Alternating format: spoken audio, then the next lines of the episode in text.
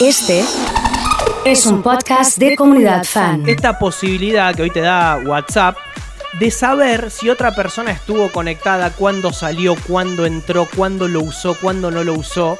Eh, ¿Vos tenés más información, digo, de qué se trata esta, esta herramienta? Se llama WhatsIn la aplicación. Obviamente no está disponible, Nacho, para que vos te la puedas bajar. Porque todo este tipo de cuestiones que por ahí, si se quiere, infringen, cuestiones de seguridad de las aplicaciones y demás, bueno, obviamente tratan de, de limpiarlo, ¿no? Entonces no, no puedes acceder. Sí, lo que puedes hacer es descargarte los archivos, o sea, descargarte la aplicación por fuera de Play Store e instalarla. Después le tenés que vos desde el teléfono otorgarle los permisos Sí. para que obviamente puedas instalarla y te va a funcionar, ¿sí? Pero no la conseguís en la Play Store. Obviamente, ya te digo, por esto, ¿no? Porque eh, infringen un montón de cuestiones que tienen que ver con la seguridad y, y bueno, en este caso es una, una aplicación, como vos decías, que la podés utilizar para saber a qué hora entró y salió un contacto de WhatsApp. Qué loco esto, vos sabés que nos generó con la, con la producción de Fan de Acá a la Vuelta esto Sí. de, de- de ver el tema del control, porque como esta aplicación, eh, a mí por ejemplo me han aparecido, aparecido publicidades Claro. en, en las cuales te hablan de si quieres controlar, quieres saber qué está pasando, qué está haciendo tal persona. Y, nos planteamos esto, ¿no? De la, la necesidad de controlar a alguien, ¿no? ¿Por qué, ¿Por qué nos pasa eso? Si fue de siempre, si ahora con las aplicaciones se ve un poco más exacerbado esto. Y por eso que está con nosotros ya nuestro, nuestro amigo, el doctor Chinaski, a quien le doy la bienvenida, para tratar de darle a esto, buscarle, si se puede, alguna explicación eh, psicológica, sociológica. Eh, Doc, ¿cómo va? Buenas tardes, ¿cómo andas? ¿Bien? Eh, eh, muy bien, Nacho. Che, eh, a ver, explícanos un poquito por qué queremos controlar tanto al otro eh, y no confiamos y nos relajamos y nos ahorramos un problema. Bueno, mira, ¿por qué queremos controlarlo tanto? Eh, generalmente tenemos la ilusión de que el otro está en alguna, ¿no? y está en alguna el power, está en alguna fiesta con Mick Jagger y, y Vedette, ¿no? Tenemos la fantasía de que el otro está de fiesta, ¿no? que el otro tiene acceso a un... ¿Cómo? Hola, ¿me escuchás? Sí, sí, perdón, perdón. No, te escucho. ¿Se escuchá dificultad. ¿Sabes lo que vamos a hacer? Vamos a hacer una cosa. Vamos a cortar y te vamos a volver a llamar porque se escucha medio, se escucha medio mal y aparte el, el tema nos interesa. Así que, eh, bueno, lo que estábamos hablando recién con el doctor justamente era esto, la necesidad de, de ver qué pasa, qué es lo que sucede con esto, ¿no? Sí. Porque, a ver, eh, control para mí existió siempre. Sí, sí, El tal tema cual, tal cual, tal celos, cual. El tema- desconfianza. Eh, Sorprende también, digamos, cómo está tranquilamente por allí esto dando vuelta. Bueno, sabemos que en la red podemos encontrar cualquier Sí, cosa, ¿no? claro. Eh, pero es interesante charlar eh, un poco del famoso stalkeo, ¿no? Exacto. Esto de estar viendo y estar pendiente por ahí de las cuestiones del resto. Eh, yo por lo menos no tengo, no he tenido demasiados problemas con esto de que, eh, o por lo menos el, el círculo de gente que yo integro que me hayan dicho, che, ¿por qué no tenés la. No, digamos, Claro. como que no, Sí, sí, no sí. pasa nada. Igualmente yo lo tengo desconectado y no me preocupa demasiado.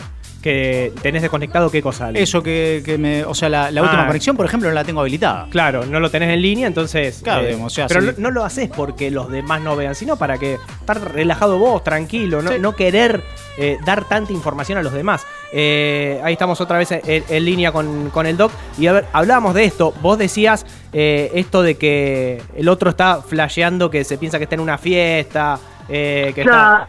Es, es común la, es común la idea de que el otro tiene acceso a un goce y que está haciendo algo y que está haciendo algo que me perjudica a mí de alguna manera. Entonces, aparece, como siem- siempre a todos nos falta un poquito de satisfacción, nunca estamos del todo plenos satisfechos. Solemos tener eh, la, la tendencia a creer que el otro me está robando a mí esa satisfacción que a mí me falta. Pasa un poco por ese lado y también qué rol juega eh, el hecho de la, de la inseguridad, ¿no? Porque eh, el hecho de no confiar también habla en cierto punto de una inseguridad en el otro, pero puede ser también que, que sea personal la inseguridad. Bueno, eso, eso, eso está perfecto, Nacho. Eso sé que no se suele plantear mucho. Te lo agradezco. Porque siempre se piensa en términos de lo que uno le está haciendo al otro, que está muy bien, que es la dimensión de la moral, lo que uno le hace a los demás. Claro. Pero la cuestión de los límites, la cuestión del respeto, del respeto a la privacidad del otro, no, no pasarlo al otro por encima, dimensión moral, lo que uno le hace a los otros. Hay otra dimensión en juego y es la que vos invocás, Claro. que se llama la ética. Ahí está. La ética, viste que a veces se los toma como sinónimos, ética moral, se los confunde, pero lejos de ser sinónimos, son dia- diametralmente opuestos. Una y otra. Mira, ¿por qué? Porque Contame esa diferencia. La ética, eh, no me voy a poner, Nacho, queda tranquilo, no me voy a No, poner no, pero- ética y moral en un gran programa como este y aburrir a, a la audiencia.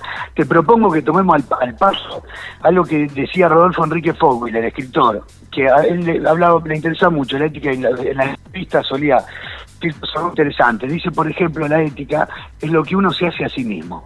Claro. Así como te decía la moral, la moral es lo que uno le hace a los demás, donde Sí. robás, mentís. La ética es lo que uno se hace a sí mismo. Y también en otro lugar dice la ética no es hacer ni no hacer, es decidir. Entonces, en el momento en que vos decidís meterte en esa aplicación, a revisar a qué hora fue la última vez cuando esa persona lo configuró distinto, o, o peor, meterse a revisar el celular de- del otro, de, tu chico, de tu chica. El tema es lo que estás haciendo a vos mismo ahí. No solo el daño que le estás haciendo al otro, ni hablar, te estás cagando al otro, etcétera. Es la- el, el aspecto moral. Pero también está la ética, es decir, ¿qué te estás haciendo a vos? Porque eso es que no vas a encontrar nada bueno Claro. ahí. Exacto. Está, está bueno Nada, eso. Nada bueno. Eh, y, y- y en este punto yo te quiero preguntar, viste que siempre hablan, eh, no, son celos sanos. Eh, ¿Hay celos sanos y celos no sanos? Es, es, es un tema, todo un temazo aparte para charlar largo, extendido. Porque Freud dice que los celos son normales. Y yo creo que es un chiste, porque un chiste que Freud, por, por empezar, Freud nunca está hablando de normalidad, de patología, él se burla un poco de esa distinción. Pero creo que lo dice de esa manera porque quiere aliviar el fenómeno que está que es muy frecuente, ¿no? De que no hay que ser celoso, ¿viste? que los celos no son sanos y los celos están, ¿viste? Los celos están porque son estructurales, tienen que ver con nuestra historia, tienen que ver con de dónde venimos. No le quiero hacer larga, otro día en todo caso charlamos un poco por qué los celos son estructurales y están siempre que hay amor. Porque el amor tiene siempre la ilusión de hacer uno con el otro. Entonces ahí donde eh, es evidente que por suerte no, no haces uno con el otro.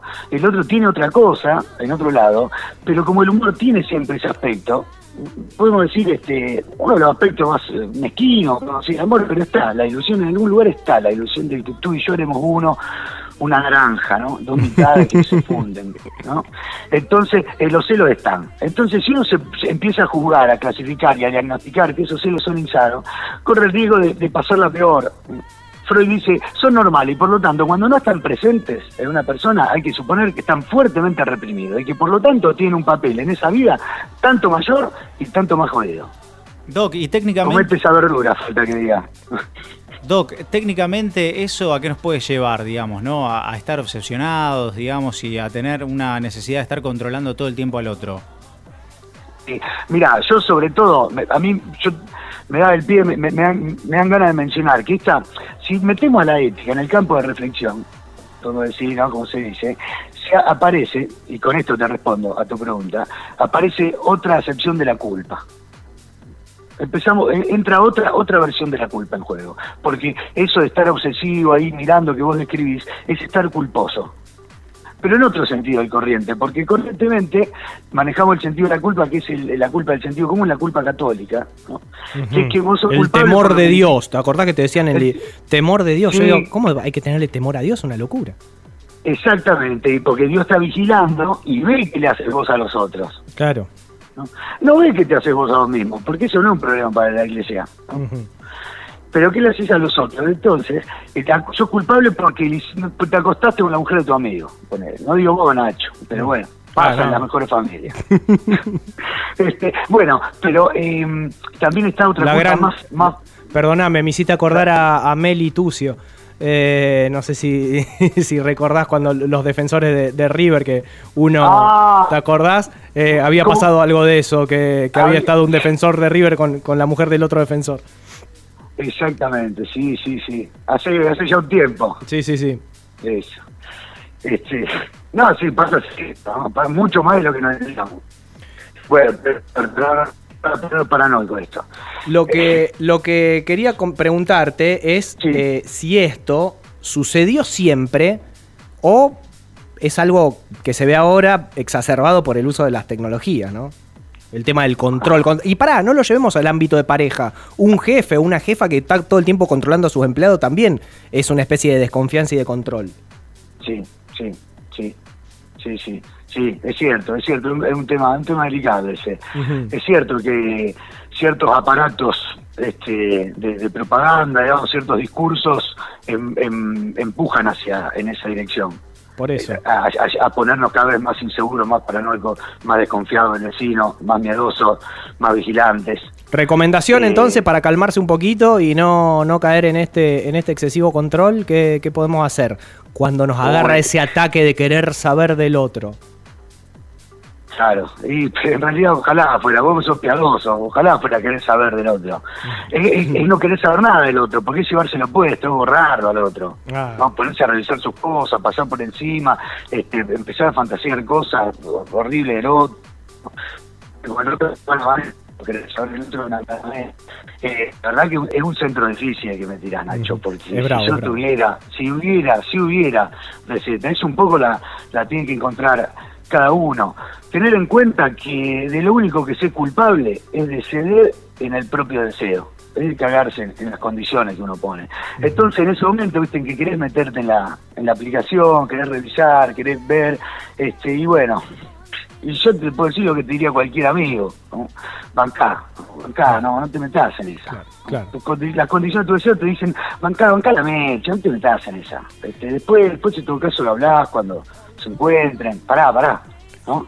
Eh, Tranquilo, Tenemos un empuje, baja un cambio. tenemos un empuje, claro, baja un cambio, bueno, pero lo que hay que entender es que todos tenemos un empuje a ir en contra de nosotros mismos, Ujú. ¿viste? Porque si no, vos ahí te sentís loco, celoso, insano, y todos tenemos un empuje a ir a, a meternos ahí en el lugar donde no nos tenemos que meter, eh, no tenemos un empuje hacia nuestro bien, Ujú. pero, un- pero que es un empuje que, que se puede frenar con amor y con, y con onda y con trabajo y con, con esfuerzo a veces y con coraje, eh, frenar ese empuje hacia nuestra propia ruina. Y bueno, bancar la mecha y viene, y después viene algo mejor. Y me quedo con algo que dijiste en el inicio de la charla, que cuando estamos controlando nos estamos haciendo un mal a nosotros mismos, más que perjudicando al otro. Eh, eso- es- esa me- dimensión, lo metiste vos, yo te agradezco, yo lo agarré, pero me lo hiciste decir vos. Bueno. Este, porque vos hiciste ese, ese, ese- vos desdoblaste. Siempre estamos con las cosas que no hay que hacer a los demás y está muy bien. Pero, ¿y ¿qué te estás haciendo vos? Exacto. Empezar a, bueno, ahí está, ahí está, juntos salió la, un poco la, la indicación que, que podemos dar. Listo, podemos dar. Eh, eh, ¿Me podés llamar y, y damos eh, psicoanálisis juntos? ¿Te parece? ¿Se puede dar de a ¿Cómo, uno? cómo? No, digo, me ¿Cómo podés, me podés contratar, digo, y, y podemos dar alguna sesión de terapia juntos. Pero yo encantado. Claro, encantado. Estamos en, en privado cuando termine el programa, nos comunicamos. Aparte, No, para, no. el, el paciente en psicoanálisis no te está mirando, así que vos te podés ir un ratito, entro yo, qué sé yo, te imito un poco el tono de voz y te vas a descansar un rato. Sí, bueno, mira, me estás haciendo quedar como un delirante en la, en la clase. Che, Doc, muchas gracias Sí, eh, por, esta, por esta conversación. Queda pendiente el tema de los celos para la próxima. Perfecto, dale, ¿Eh? dale.